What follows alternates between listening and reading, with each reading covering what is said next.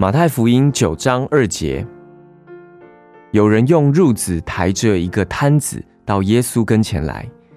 耶稣见他们的信心，就对摊子说：“小子，放心吧，你的罪赦了。”这是我最乐意从耶稣口中所听到的一句话了。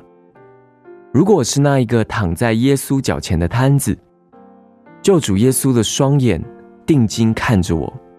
甚至可能，他的手正指着我说：“你的罪赦了。”我将是何等的快乐啊！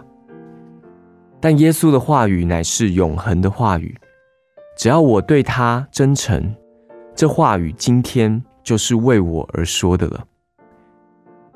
主啊，这是何等的福分，因为我的罪得赦免了。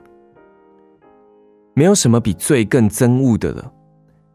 那些羞耻的失败，天天的犯罪，这些犯罪将我压碎，将我毁灭。这比什么都更可怕。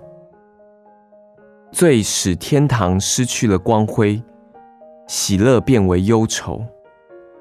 如果主要定我的罪，丢我入地狱，他是绝对有权这样做的，因为我本就是一个罪人。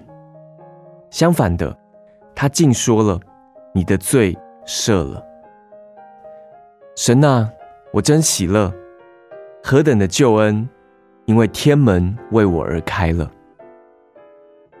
马太福音九章二节，有人用褥子抬着一个摊子到耶稣前来，耶稣见他们的信心，就对摊子说：“小子，放心吧，你的罪赦了。”